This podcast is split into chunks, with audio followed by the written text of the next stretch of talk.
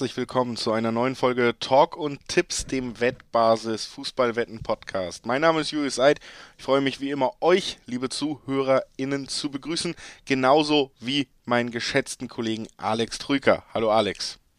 Hallo Julius, servus. Es ist sehr schön, dass wir wieder zusammengekommen sind. Wir haben ja schon ein paar Mal jetzt über anstehende EM-Spiele geredet und ich muss sagen, wir sind wie äh, ja wenig überraschend eigentlich auch mit einer ganz guten Trefferquote ausgestattet bis jetzt. Also wir haben oftmals recht behalten, was unsere Vorschau angeht. Ich hoffe, das fällt euch auch auf, deswegen schaltet ihr gerne ein und jetzt stehen natürlich auch die nächsten Spiele schon auf dem Programm, über die wir sprechen wollen. Wie gesagt, immer im Zweitagesrhythmus. Die Spiele, über die wir jetzt sprechen, die beinhalten unter anderem Italien gegen die Schweiz, das äh, Tiroler Derby, könnte man sagen, und auch Niederlande gegen Österreich, sicherlich nochmal eins der Highlights, über die wir heute sprechen werden. Das ähm, genau, folgt, nachdem wir jetzt noch einmal ein paar Hinweise zu Beginn der Folge loswerden, nämlich dass Sportwetten ab 18 sind, dass alle Quoten, die hier genannt werden, ohne Gewähr sind, weil sie sich einfach immer noch jederzeit verändern können und je nach Anbieter eh variieren und zu guter Letzt, Wetten kann Spaß, aber auch süchtig machen. Und wenn das Wetten bei euch zum Problem geworden ist, dann könnt ihr Hilfe finden, unter anderem beim Support der Wettbasis, sei es per Live-Chat, sei es per Mail oder ihr guckt mal auf spielen-mit-verantwortung.de vorbei. Auch da wird euch dann zumindest in den Anfängen geholfen, wenn das Ganze zum Problem geworden ist. Alex, wir steigen an mit dem ersten Spiel, über das wir heute sprechen wollen. Und das ist das Duell zwischen Finnland und Russland. Zwei Mannschaften, die in ihren Auftaktspielen in dieser EM ja unterschiedlich abgeschnitten haben. Finnland konnte ja tatsächlich am Ende gewinnen gegen Dänemark. Da haben wir alle nicht mit gerechnet, aber da steckt natürlich auch eine Geschichte hinter, die ja das Ganze sportlich schwer zu bewerten macht. Ja, der Sieg war natürlich überraschend. Ähm, Dänemark war der große Favorit. Heimspiel hatten sie ja on top.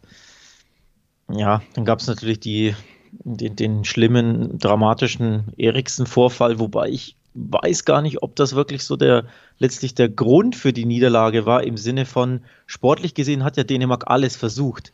Sie sind ja das gesamte Spiel über ähm, angerannt, auch nach dem Wiederanpfiff. Also sie können sich ja nicht ähm, ja, da irgendwie Vorwürfe machen oder ich fand auch nicht, dass man irgendwie gemerkt hat, dass sie davon affektiert waren, sondern das war einfach eins dieser typischen Spiele, die eine Mannschaft mauert, die andere Mannschaft rennt an und die mauernde, defensiv ähm, eingestellte Mannschaft hat den einen Lucky Punch, denn viel mehr hatte ja Finnland nicht.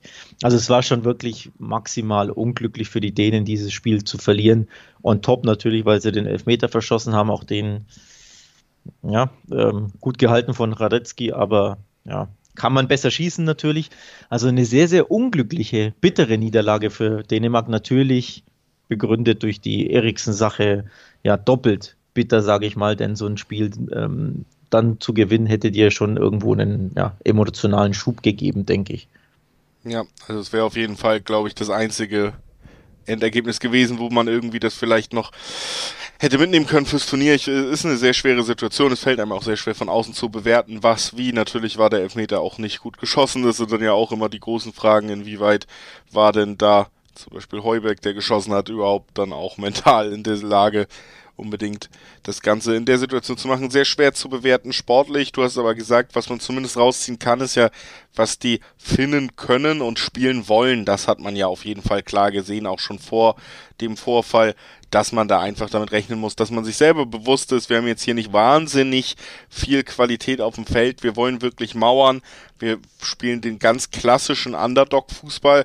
Ich finde, das haben sie auch ordentlich gemacht gegen eine Mannschaft mit Dänemark, der wir ja auch beide jetzt nicht unendlich wenig zugetraut haben im Turnierverlauf. Also sie haben sich schon, finde ich, defensiv gut präsentiert. Das muss man ehrlich sagen. Russland auf der anderen Seite im ersten Spiel, muss ich sagen, fand ich tatsächlich relativ enttäuschend, weil ich dann doch ein wenig mehr erwartet habe als wirklich nur dieses lange Bälle auf Juba und sonst gar nichts. Ich fand sie im Mittelfeld, wo sie ja durchaus zumindest mit Golovin, mit Cherichev, der relativ früh eingewechselt wurde, Spieler haben, die ja eigentlich zumindest technisch versiert sind. Das haben sie halt überhaupt nicht eingebracht, haben eine wahnsinnig hohe Fehlpassquote gehabt. Es hat mir überhaupt nicht gefallen, was, was die Spielidee der Russen angeht. Deswegen fand ich auch, dass sie da dann wirklich berechtigt und deutlich gegen Belgien unterlegen waren am Ende. Ja, ich finde beide Mannschaften in ihren Auftaktspielen erstaunlich schwach. Also auch die Finnen natürlich Underdog, erste Teilnahme überhaupt, dass die jetzt nicht äh, ne, mit fliegenden Fahnen Vollgas Angriffsfußball spielen werden, war klar. Aber dass sie von Minute 1 gegen Dänemark und es ist ja trotzdem nur Dänemark. Ne? Es ist ja nicht ein Top-Favorit, dass du sagst, sie spielen gegen, weiß ich nicht, Deutschland, Frankreich, Spanien oder so. Nee, es war ja nur Dänemark. Dass du von Minute 1 dermaßen defensiv agierst, fand ich ein bisschen überraschend. Natürlich im Nachhinein kannst du sagen, alles richtig gemacht, das hat ja geklappt, aber ich hätte mir da schon ein bisschen mehr Fußball erwartet. Ja, Russland natürlich, hm, gegen Belgien ist es, ist es schwer. Da finde ich, kann man den Russen gar nicht so viel Vorwürfe machen, spielerisch die Vorwürfe sind eher darauf bedingt, dass sie einfach grobe Fehler gemacht haben, die zum 1-0 und 2-0 geführt haben, der Belgier. Also so spielerisch fand ich die Russen halbwegs okay. Also Belgien hat mich jetzt auch nicht so super begeistert. Die waren halt einfach eiskalt. Ne? Das war für mich so der Unterschied. Plus eben die beiden großen Fehler. Wenn du gegen so ein Top-Team früh 0-2 hinten bist, geht halt wenig. Ja, ja, das stimmt. Aber trotz allem eben haben sie auch nichts gehabt, wo ich jetzt gesagt habe, da geht Belgien mal in Gefahr, da muss Belgien selber mal handeln. Ne? Also das war schon, fand ich auch relativ inspirationslos. Jetzt haben wir hier ein Spiel, wo ich am Ende auch aus den Auftritten der beiden Mannschaften mitnehme, dass wir vor allen Dingen eben, wie gesagt, nicht wahnsinnig viele Tore in diesem Spiel sehen werden. Also das ist so mein Tipp für das erste Spiel. Wir haben gesehen, Finnland, die werden sich auf Standards verlassen müssen, vielleicht auf eine Einzelaktion von Puki, ein Konter. Und auch Russland hat wirklich gezeigt, die, die einzige Offensividee, die sie haben, ist äh, Juba da vorne als großgewachsener Spieler. Und Finnland wird da ähnlich gegenhalten, zumindest wie gegen Dänemark. Also ich bin da tatsächlich der Überzeugung, wir werden jetzt nicht mehr als ja, drei Tore aussehen, also auf jeden Fall ein äh, Under 3,5. Das kann ich mir auf jeden Fall sehr, sehr gut vorstellen. Was äh, man zum Beispiel bei Interwetten machen kann, ist tatsächlich auch mal zu schauen, wie viel Tore schießen die einzelnen Mannschaften over under. Also da habt ihr die Möglichkeit zum Beispiel sagen, ähm, Finnland über 0,5, Finnland über 1,5 und ähm, Finnland unter 1,5, solche Sachen, da kann man sich vielleicht auch nochmal durchklicken, weil das auch eben gerade bei den Russen, denke ich, noch halbwegs interessant ist, wenn man da bei Russland über äh, oder unter 1,5 hat man immer noch eine 1,75er Quote, also dass Russland vielleicht nur ein Tor erzielt. Das äh, ist dann noch ganz gut bewertet, kleiner Ansatz von mir. Ich glaube, die, wir erwarten beide die Finnen wieder defensiv. Ne? Da verrate ja. ich jetzt nicht zu viel. Die haben ihre drei Punkte auf dem Konto mehr als erwartet. Dementsprechend ein Punkt für die wäre ein tolles Ergebnis und die Russen sind die Mannschaft, die jetzt einfach gewinnen müssen. Ne? Die müssen rausgehen und auf Sieg spielen. Und das wissen die Finnen natürlich. Dementsprechend denke ich, macht das Sinn, auf recht wenige Tore zu tippen, wenn man sagt, die Finnen werden eben defensiv agieren. Und ob den Russen offensiv so viel einfällt, bleibt abzuwarten. Also ich glaube, auch hier wird sich ein Spiel vielleicht ähnlich wie Dänemark-Finnland entwickeln, ne, wo die einen defensiv spielen und irgendwie auf Konter lauern oder auf den einen Standard. Und die anderen beißen sich, ähm, ob fehlender Kreativität, ein bisschen die, die Zähne aus. Also, dass es lange 0-0 steht, kann ich mir beispielsweise sehr, sehr gut vorstellen. Dementsprechend ähm, finde ich einen interessanten Tipp, dass man sagt, zur Halbzeit steht es unentschieden. Da gibt es beispielsweise Zweierquoten bei den verschiedenen Wettanbietern. Das ist ziemlich interessant. Wenn man sagt, im Dreiweg will ich mich eher raushalten. Grundsätzlich, Stichwort Quoten, finde ich es erstaunlich, dass Finnland, die Mannschaft, die schon drei Punkte auf dem Konto hat, sechser Quoten hat bei diesem Spiel.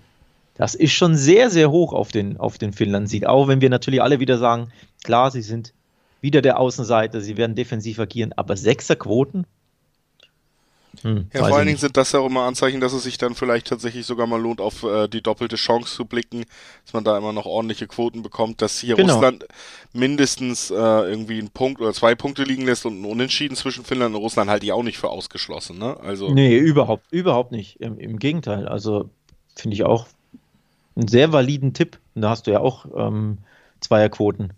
Also doppelte Chance äh, Finnland X 2, was ist das? 2,30 ist da der Schnitt. Das ist schon, das kann man absolut anspielen, finde ich. Eben bedingt dadurch, dass die Siegquoten auf Finnland teilweise über 6,0 sind. Ja. Ähm, was ich einfach zu hoch, oder anders gesagt, die Quote auf Russland ist mir ein bisschen zu niedrig. So stark sehe ich sie nicht, dass ich sage, hier 1,60er, 1,70er Quoten sind da gerechtfertigt. Ich finde das ein bisschen zu niedrig, ehrlich gesagt. Also ich hätte da eher ja. irgendwie, weiß ich nicht, 1,90 bis 2er Quoten erwartet. Hätte ich auch gedacht, weil das Auftaktspiel nun auch wirklich, wirklich nicht gut war. Ne, also ja, so die ja. aktuelle Form, die man dann auch im Turnierverlauf weiter beobachten kann. Da konnten wir ja vor dem Turnier immer mit den Freundschaftsspielen und wenig Spielen in 2020 und so immer auch nur so ein bisschen spekulieren über die aktuelle Form. Aber wenn man sie jetzt spielen sieht, fand ich es auch eher noch schwächer, als ich es erwartet hätte. Lass uns mal weitermachen mit dem nächsten Spiel. Das ist Wales gegen die Türkei. Also auch ein äh, Duell, wo es auf den ersten Blick, finde ich, für mich jetzt nicht den äh, ganz großen Favoriten gibt. Es ist schon so, dass äh, die Türkei da wahrscheinlich so ein bisschen die Nase vorne hat auf den meisten Zetteln, aber die Türkei hat, ja, finde ich, deutlich gegen einen übrigens, äh, wie prognostiziert von einem gewissen Julius Eid, sehr starkes Italien 3 zu 0 verloren. Und ähm, ich finde auf der anderen Seite Wales mit dem Unentschieden gegen die Schweiz, die wir ja eigentlich auch ganz gut auf dem Zettel hatten, sich da ganz gut präsentiert. Deswegen finde ich so aus den ersten Spielen geht Wales gestärkter hervor als jetzt die Türkei mit diesem ganz deutlichen 3 zu 0 gegen Italien. Bitter ist natürlich auch die Höhe der Niederlage, direkt das Torverhältnis versaut. Ja. Also du bist jetzt nicht nur natürlich unter Druck, unter Druck gewinnen zu müssen, sondern du hast auch noch minus drei Torverhältnis, auch nicht so prickelnd. Von daher, ja, der, der Druck ist auch in diesem Spiel auf die Türkei sehr, sehr groß. Die Quoten hier ausgeglichen. Und ich denke, irgendwo auch zu Recht ausgeglichen. Also die Türkei hat viel zu sehr enttäuscht im ersten Spiel, als dass man jetzt sagen könnte, sie sind irgendwie favorisiert oder so.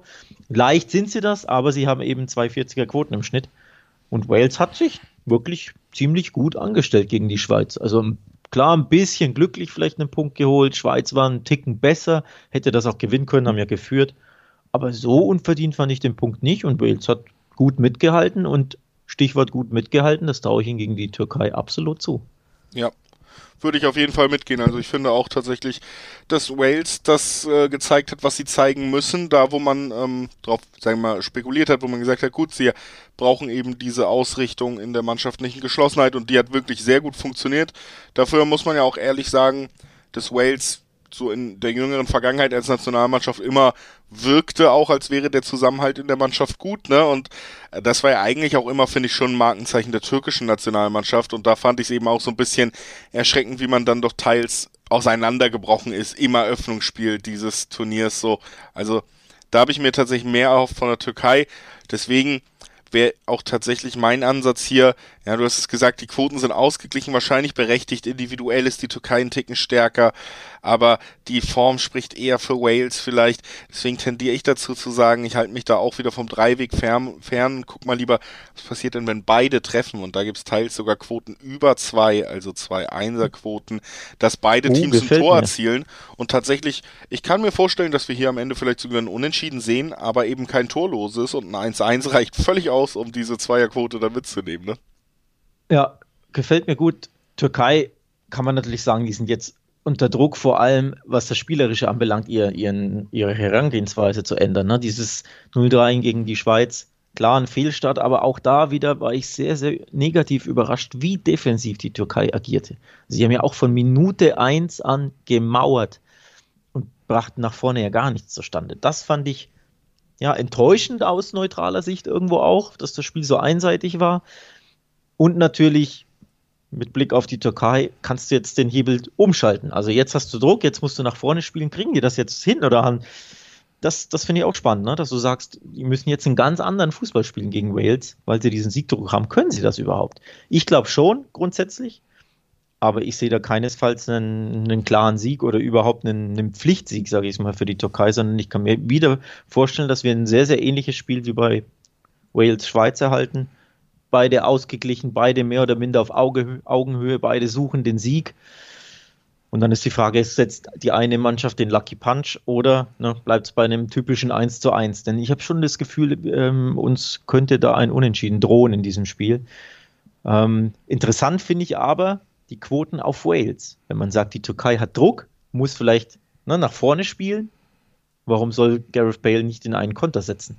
Denn die Waliser, glaube ich, spielen schon eher ein bisschen auf Konter in dem ja. Spiel, so erwarte ich sie. Und wenn du da sagst, naja, Türkei Druck, wird ausgekontert, Spitzenquote auf den Wales-Sieg 3,50, die bietet Unibet aktuell an. Das ist schon ziemlich interessant, finde ich. Ja.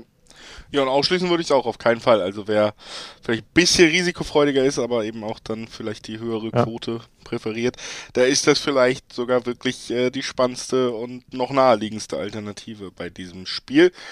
Die naheliegendste Alternative für uns ist es jetzt nach unseren Tipps weiterzugehen und zwar zum letzten Spiel des Mittwochs. Und da sprechen wir eben über Italien, die wir eben schon so leicht angerissen haben, und die Schweiz. Und da muss ich sagen, ja, nach dem ersten Auftritt, wir haben in der Langzeitwetten und in der Gruppenvorschau habe ich jeweils über Italien gesagt, ich kann mir vorstellen, dass es für Italien ein sehr gutes Turnier wird. Dass sie so ein bisschen zurück auf die Landkarte des nationalen, der Nationalmannschaften bringt, weil sie hatten ja jetzt auch ein Jahr oder ein, zwei Jahre in der Vergangenheit zurück. Bei der WM waren sie nicht dabei, also wirklich düstere Jahre und jetzt kommen sie so ein bisschen zurück und ich finde, das haben sie tatsächlich auch im Eröffnungsspiel so eindrucksvoll unterstrichen, wie ich es selbst fast noch nicht habe kommen sehen. Also da wirkte vieles sehr, sehr stimmig für eine Nationalelf.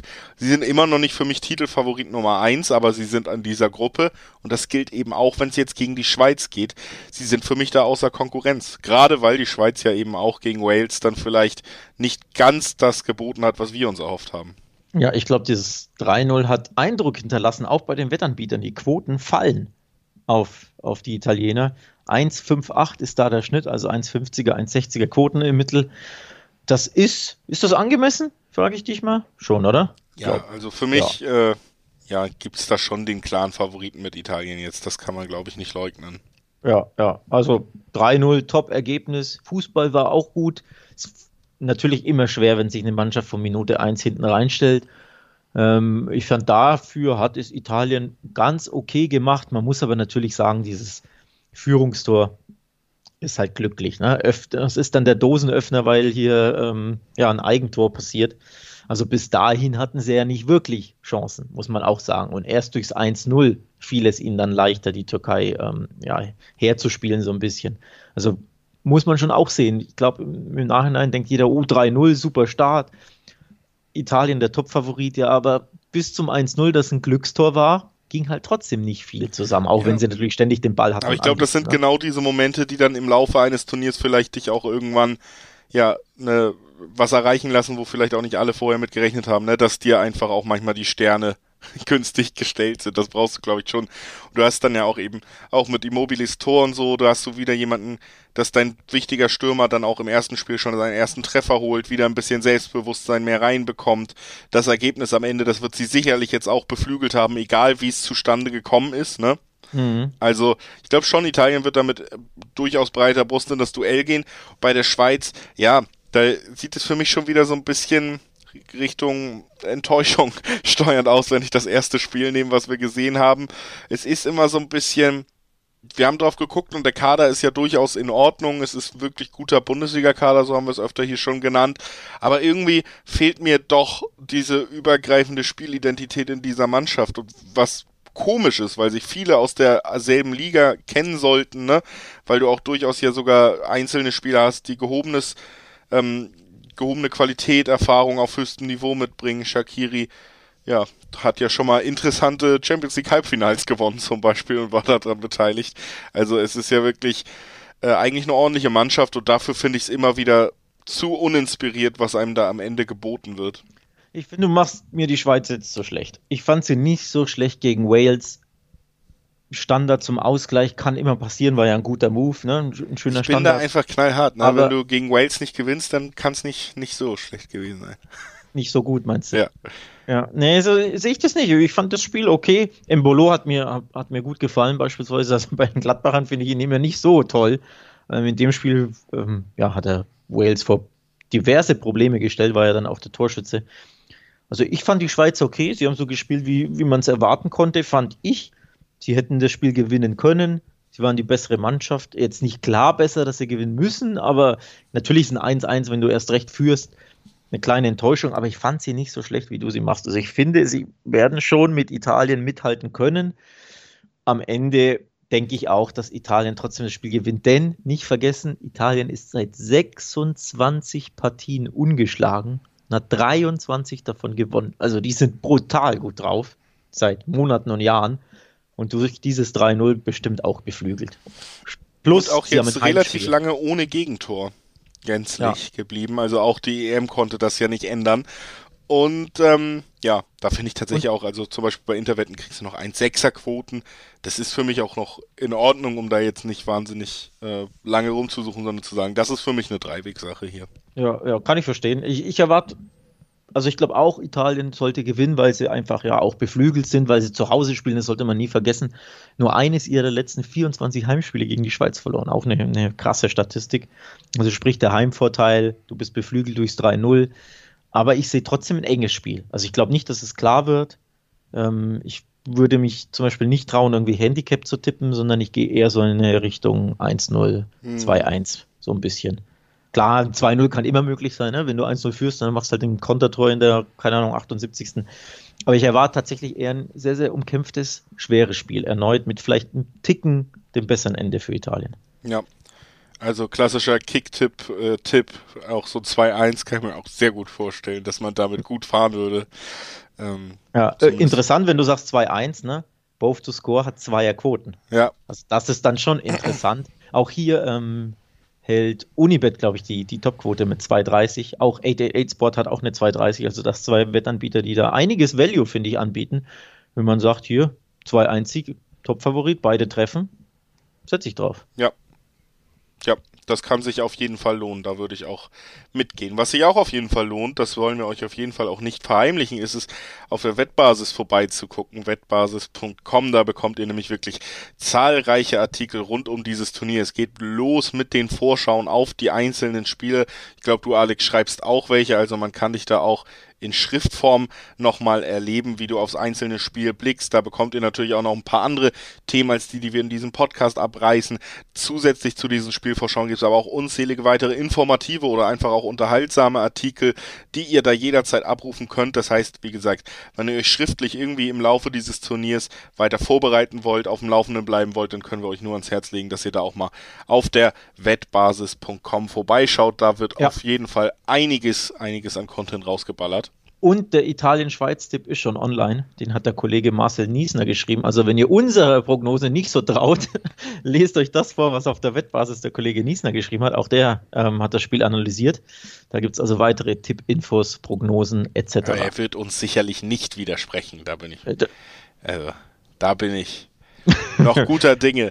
Wir äh, wechseln damit den Tag. Wir haben jetzt den ersten unserer beiden Tage, über die wir heute sprechen wollen, durch. Und das heißt, das nächste Spiel, über das wir sprechen, das findet dann tatsächlich eben schon am Donnerstag statt. Und dieses Spiel ist das Spiel zwischen der Ukraine und Nordmazedonien. Das ist ein Duell ja, wahrscheinlich auch nicht von zwei Turnierfavoriten, da müssen wir ehrlich sein, aber wenn man draufblickt, muss man auch eben sagen, es ist ein Spiel zwischen zwei Mannschaften, die sich ganz ordentlich verkauft haben in ihren ersten Auftritten. Das ja, auf jeden Fall. Absolut. Duell der Fehlstarter im Sinne des, der Ergebnisse, aber ich fand, beide Mannschaften haben das mehr als ordentlich gemacht. Dann zu verlieren, jeweils durch späte Tore, ist natürlich bitter, aber sportlich, also konnten sie beide, finde ich, mithalten. Ne? Fußballerisch war das völlig okay von beiden, von beiden äh, Ländermannschaften. Von daher bin ich gespannt, was sie jetzt im direkten Duell liefern werden, denn im Endeffekt schon ein kleines Endspiel. Ne? Wenn du das erste Spiel verlierst und du triffst dann als Verlierer jeweils aufeinander, du or die so ein bisschen, ja. finde ich. Ja, ich muss sagen, für mich trotz ordentliche Auftritte beider Mannschaften, das ist schon korrekt, gibt's hier aber auch wieder einen klaren Favoriten am Ende mit der Ukraine. Das hat äh, nicht nur die Gründe vom Kader her, wir haben oft drüber geredet, dass Nordmazedonien vielleicht wirklich so der größte Underdog dieser EM generell ist, sondern es geht für mich auch so ein bisschen um die Art des Auftritts, weil ich habe das Gefühl, bei diesem 3-1 von Österreich gegen Nordmazedonien, da haben wir das Maximum gesehen, was diese Mannschaft leisten kann am Ende. Ja, sie ist gewillt zu kämpfen, die Jungs sind motiviert und du hast da tatsächlich dann auch Goran Pandev, der trotz gehobenen Alters immer noch ganz gut kicken kann und auch ein Tor erzielt. Aber ich habe das Gefühl gehabt, wir haben wirklich das Maximum gesehen, zu dem diese Mannschaft fähig ist. Während dieses 3-2 von der Ukraine gegen die Niederlande, übrigens für mich bis jetzt, glaube ich, das unterhaltsamste Spiel, vielleicht mit dem Das ist aber eine sehr spezielle Sicht, aber mit dem Spanien-Spiel, das wir gestern gesehen haben, aber für mich somit das attraktivste Spiel, was wir gesehen haben. Und es lag nicht nur an der Niederlande, da hat man bei der Ukraine eben gesehen, vielleicht an guten Tagen sind die wirklich in der Lage, richtig guten Fußball zu spielen. Das haben wir ihnen vorher in diesen Vorschauen gar nicht ausreichend zugestanden. Aber mh, äh, Jamolenko zum Beispiel, ich der. Ich nicht. hm? Ich glaube vor allem ich nicht. Ja, also ich, ich hatte so ein bisschen das Gefühl, die Ukraine, das war echt so eine Niederlage, wo du gesehen hast, ah, da, da sollte gegen andere Mannschaften sogar was drin sein. Und selbst gegen die Niederlande war das eigentlich jetzt eher wirklich unglücklich, wobei du bei Nordmazedonien eher das Gefühl hast, wir haben jetzt auch wirklich alles gesehen, was diese Mannschaft kann, ohne das despektierlich zu meinen, weil das war ja sehr respektabel, aber wir sind da, wir sind da am Ende angekommen. Und ähm, Deswegen tendiere ich da schon stark, stark zur Ukraine in diesem Duell. Und das eben auch ja im Dreiweg direkt, vor allen Dingen, weil man da immer noch mit 1,6er, 1,5er Quoten ähm, ordentlich bedient ist, würde ich sagen. Ja, ich glaube, das ist deine Sicht der Dinge teilen scheinbar die verschiedenen Buchmacher. Wie du schon sagst, 1,6er Quoten im Schnitt auf die Ukraine zeigt auf, die ist ein klarer Favorit. Das Unentschieden bringt eine 3,80, das ist eine normale Unentschiedenquote, finde ich. Und dann eben Sechserquoten auf Nordmazedonien, sprich Nordmazedonien. Hier offenbar der ganz, ganz klare Underdog. Kann man so sehen, kann ich nachvollziehen, absolut. Ist natürlich trotzdem interessant, ne? dass man sagt, hier Nordmazedonien, so schlecht sehe ich die nicht. Sah ich sie auch nicht gegen Österreich, aber ich glaube schon auch, sie haben das wahrscheinlich das Maximum rausgeholt, spielerisch zumindest. Ne? Also viel mehr als das, was sie gegen Österreich gezeigt haben, haben sie vielleicht wirklich nicht im Kessel. Ähm, wobei das Tor natürlich glücklich war, muss man auch sagen. Ne? Diese, dieser Pandev, äh, was war das? Nutznießer, so kann man es nennen. Ne? Nach vorne ging ja so viel jetzt nicht, dass du sagst, hier, die können jede Mannschaft vor Probleme stellen. Das war schon eher ein bisschen dünn, aber ja. Ukraine, ähm, um darauf zu sprechen zu kommen, ich fand die Niederlage verdient, ich fand die Holländer besser aber ich hätte die Ukraine nicht so stürmisch erwartet. Also die hatten ja auch schon durchaus, ich meine, zwei Tore ja sowieso geschossen, aber durchaus auch ansehnliche Angriffe zu bieten, hätte ich so gar nicht unbedingt erwartet, dass das Spiel so verrückt ist, so hin und her geht, ne?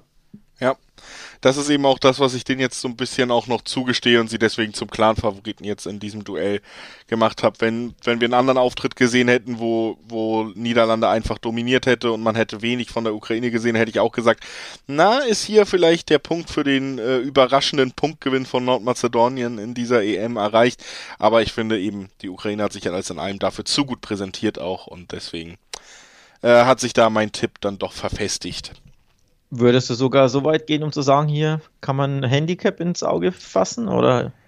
Ja, bin ich mir noch unsicher, ob ich dann wirklich, also wir werden wieder sehr, glaube ich, zumindest diszipliniertes und bemühtes Nordmazedonien sehen und Mauertaktik, wie du gesagt hast, es gibt, haben wir ja auch schon bei anderen Mannschaften drüber geredet, es gibt wenig, was dann auch vielleicht fußballerisch schlechteren Mannschaften doch so leicht fällt, wie wirklich das komplette Verlegen aus Verteidigen.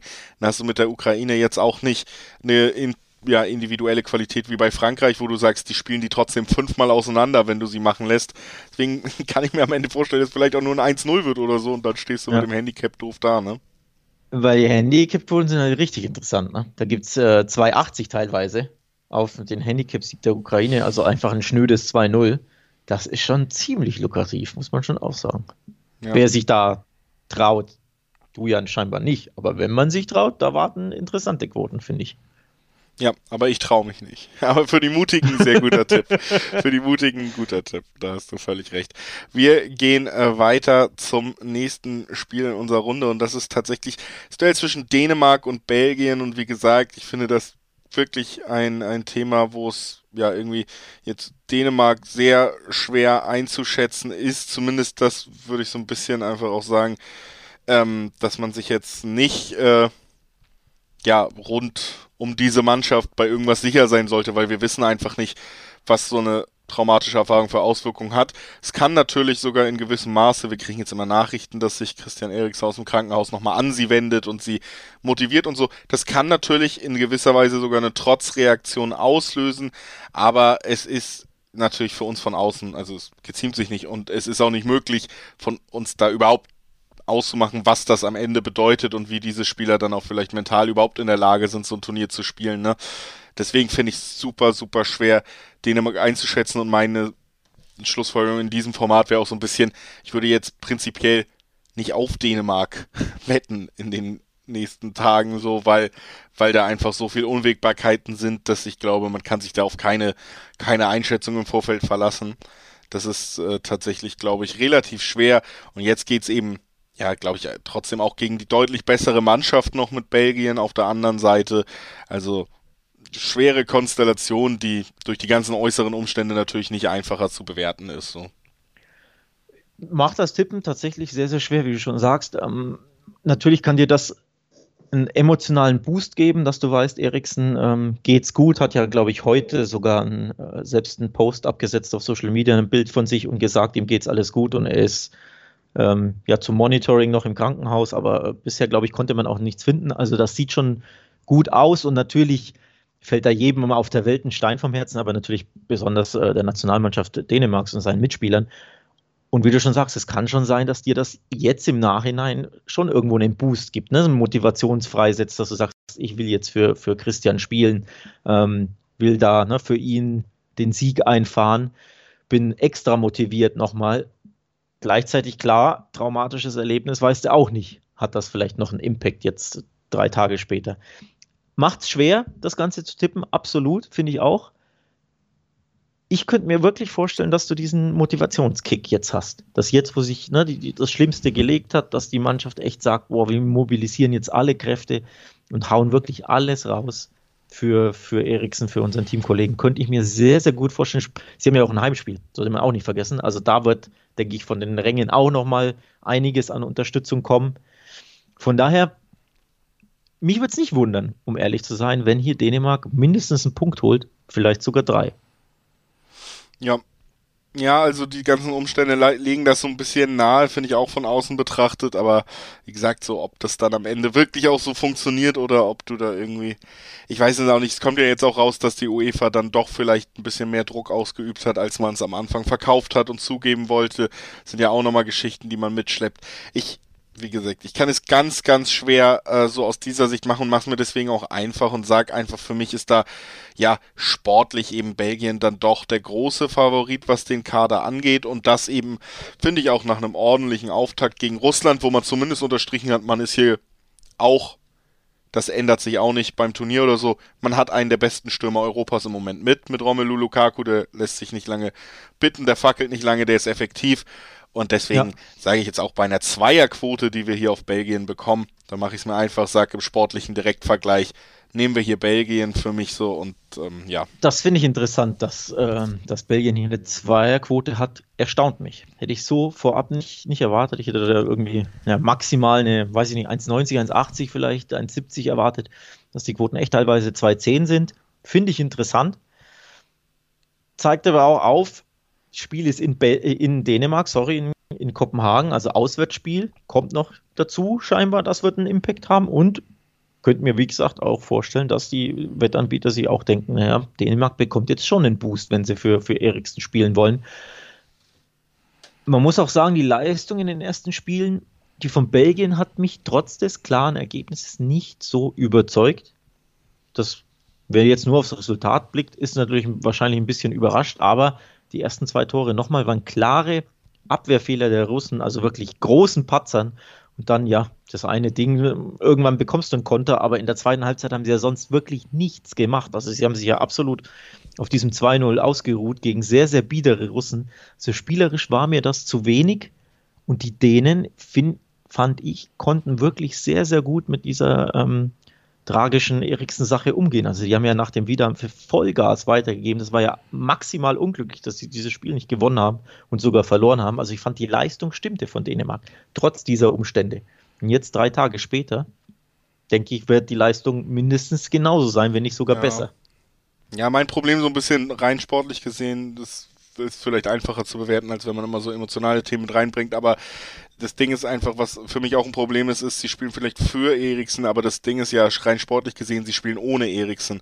Und das heißt, sie spielen mhm. einfach auch ohne den mit Abstand besten Fußballer in ihrer Mannschaft. Und ähm, das ist ja finde ich auch nochmal eine weitere Schwächung einfach auf dem Feld. Da braucht man gar nicht drum rumreden, wenn man sich generell den Kader anguckt und dann fehlt genau der Spieler, finde ich, der wirklich ja am Weltklasse-Format an guten Tagen auf jeden Fall dran ist, dann ist das ja auch sportlich gesehen nochmal eine große, ein großes Problem, was du zu gewissem Maße vielleicht mit Motivation auffangen kannst, aber der wird dir fußballerisch nochmal auf jeden Fall fehlen, weil er auch der Fixpunkt im System ist, standardgemäß, wenn du so einen herausragenden Spieler in einem Umfeld von viel, ohne es despektierlich zu meinen, vielleicht eher Mittelmaß im Profibereich hast.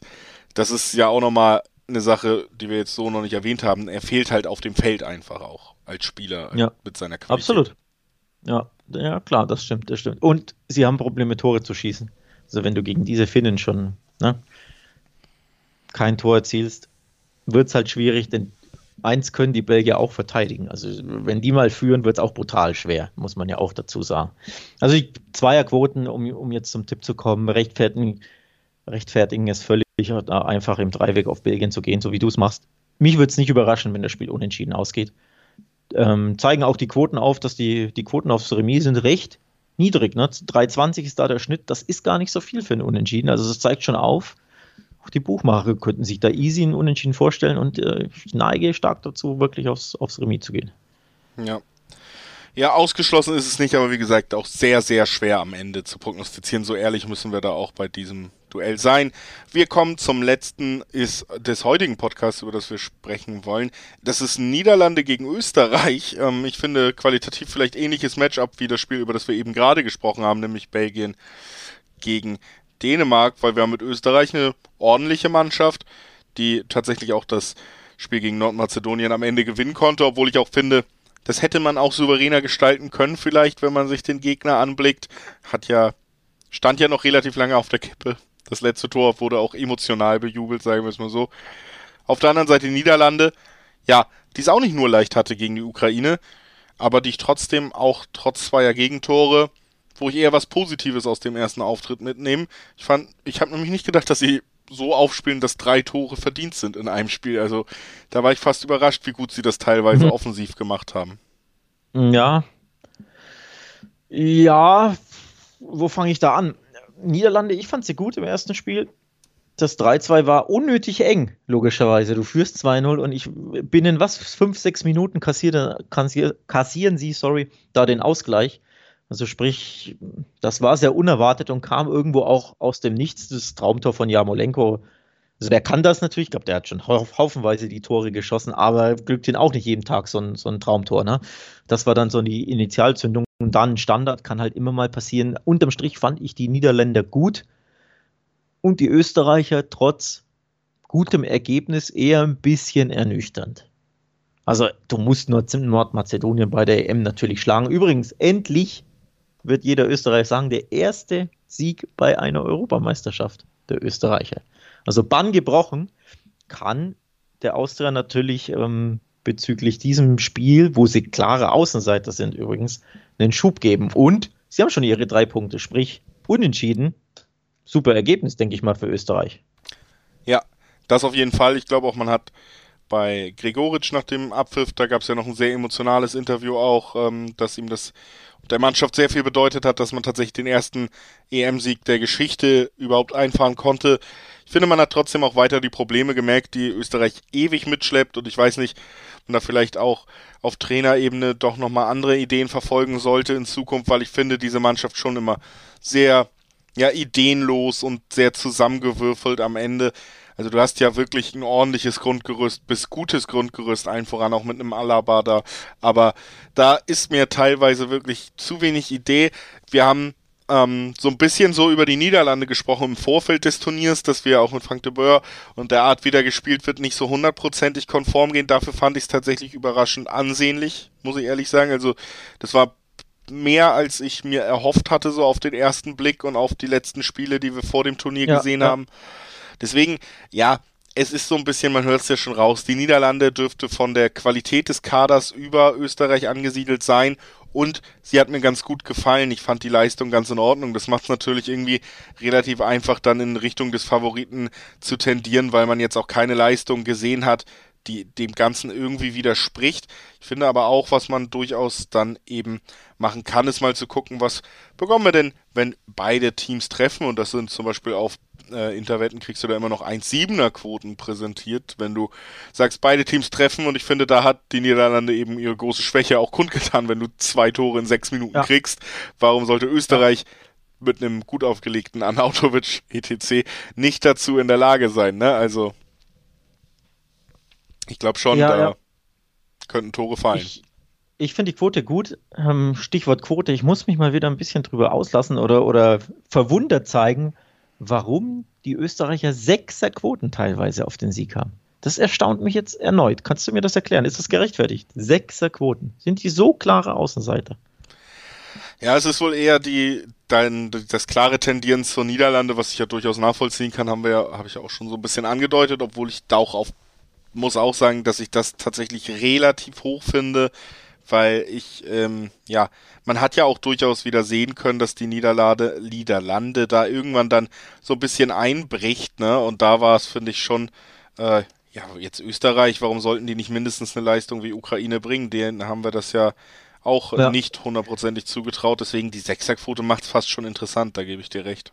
Ja, vor allem, ähm, du hast die Abwehrschwäche äh, oder die Wackeligkeit der Abwehr. Ähm, Wackeligkeit, ist das ein Wort? Weiß ich gar nicht. Ähm, die wackelnde Abwehr der, der Holländer erwähnt. Ähm, ich denke, Mathis Delikt kehrt jetzt zurück. Er hat ja, ähm, war ja ein bisschen angeschlagen vor der EM, hat dann, glaube ich, nur zweimal äh, trainiert und kam dann im ersten Spiel gegen die Ukraine nicht zum Einsatz. Also wurde, da ging man auf Nummer sicher. Ich denke, er wird zurückkehren, sprich, da wird die Abwehr dann schon stabilisiert werden. Ne?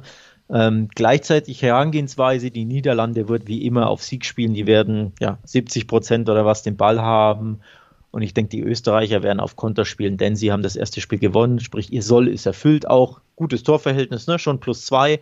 Also da kannst du auf dein Unentschieden spielen und dann eben auf, auf Kontern. Und das wird es interessant machen, denke ich. Denn die Niederlande hat natürlich wieder Heimspiel, also Heimvorteil. Gleichzeitig kannst du, musst, musst du ja gar nicht zu viel riskieren, denn du hast ja das erste Spiel gewonnen. Also zu sehr, ne?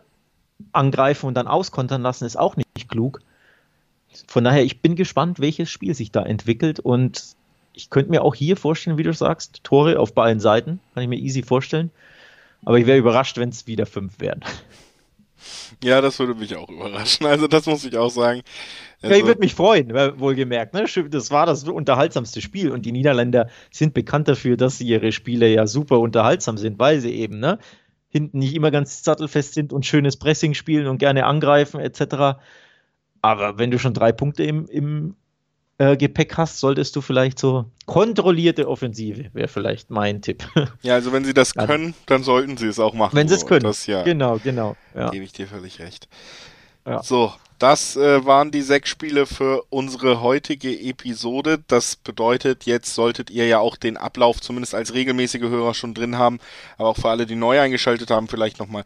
In zwei Tagen hören wir uns dann wieder mit den nächsten sechs Duellen, über die wir sprechen wollen. Und so seid ihr dann quasi immer auf dem Laufenden, immer top vorbereitet auf alle EM-Spiele. Das ist ja der Service, den wir euch hier im Rahmen dieses Podcasts auch bieten wollen. Und der euch eben das haben wir auch schon gesagt, auch in Artikelform auf wettbasis.com angeboten wird und aber auch in Videoform. Beidfüßig heißt das EM-Format der Wettbasis und auch das wollen wir euch natürlich nochmal ans Herz legen, da einzuschalten und euch die jeweiligen Episoden gerne anzuschauen. Ansonsten bleibt mir nur noch zu sagen, dass ich mich natürlich auch auf die nächste Folge wieder freue mit euch als Zuhörer und Zuhörerin und mit dir, Alex und dass ihr uns kontaktieren könnt. Und zwar ähm, entweder an podcast.wettbasis.com oder auf Instagram wettbasis_de oder auf Twitter wettbasis. Das ist alles. Wenn ihr irgendwas loswerden wollt, schreibt und ansonsten hören wir uns ja schon ganz bald wieder. Tschüss. Ja. Tschüss.